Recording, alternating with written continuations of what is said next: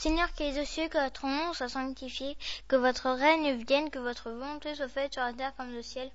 Donne-nous notre pain de ce jour. Pardonne-nous nos offenses comme nous pardonnons à ceux qui nous ont offensés. Et ne soumets pas à la tentation, mais délivre-nous du mal. Amen. Qu'ainsi soit-il. Chapitre 17 Soyez parfaits. Point 1 Caractère de la perfection. Aimez vos ennemis. Faites du bien à ceux qui vous haïssent et priez pour ceux qui vous persécutent et qui vous calomnient. Car si vous n'aimez pas ceux qui vous aiment, quelle récompense en aurez-vous? Les publicains ne le font-ils pas aussi? Et si vous ne saluez que vos frères, que faites-vous en cela de plus que les autres? Les païens ne le font-ils pas aussi? Soyez donc vous autres parfaits, comme votre Père céleste est parfait. Saint Matthieu chapitre 5 versets 44, 46, 47, 48. Puisque Dieu possède la perfection infinie en toutes choses, cette maxime Soyez parfaits comme votre Père céleste est parfait, prise à la lettre, présupperposerait la, la possibilité d'atteindre à la perfection absolue.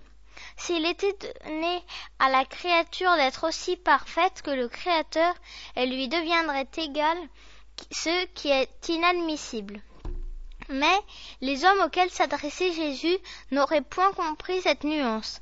Il se borne à leur présenter un modèle et leur dit de s'efforcer de l'atteindre. Il faut donc entendre par ces paroles la perfection relative, celle dont l'humanité est susceptible et qui la rapproche le plus de la divinité. En quoi consiste cette perfection? Jésus le dit, aimer ses ennemis, faire du bien à ceux qui nous haïssent, prier pour ceux qui nous persécutent. Il montre par là que l'essence de la perfection, c'est la charité dans sa plus large acception, parce qu'elle implique la pratique de toutes les autres vertus. En effet, si l'on observe les résultats de toutes en effet, si l'on observe les résultats de tous les vices et même des simples défauts, on reconnaîtra qu'il n'en est aucun qui n'altère plus ou moins le sentiment de la charité, parce que tous ont leur principe dans l'égoïsme et l'orgueil, qui en sont la négation?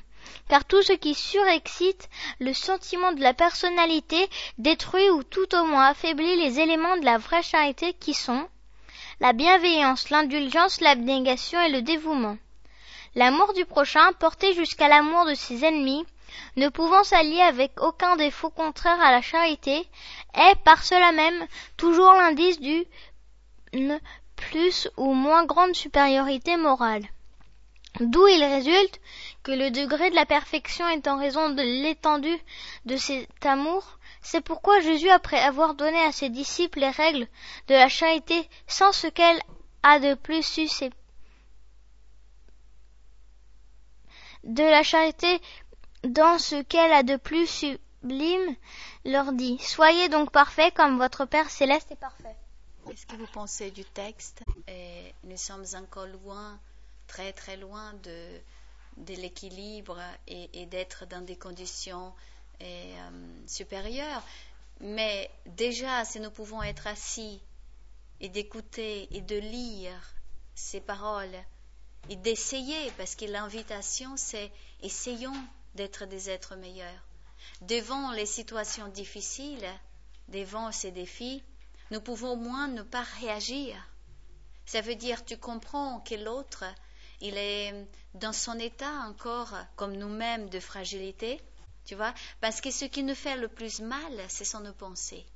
Quand je pense mal de quelqu'un, j'envoie une énergie qui va et qui revient. Si déjà nous avons cette conscience, l'autre peut être notre ennemi, mais pas nous. Parce que le mal qui nous fait mal, ce n'est pas le mal que les gens nous font, c'est le mal que nous faisons. Parce que ça reviendra toujours, on va toujours récolter ce qu'on a sémé. Tu vois? Je peux prier pour, pour quelqu'un qui, qui ne m'aime pas, je peux prier pour souhaiter qu'il soit bon, parce que le jour qu'il soit heureux, il n'aura pas besoin de me faire du mal. Quelqu'un qui est heureux ne fait du mal à personne.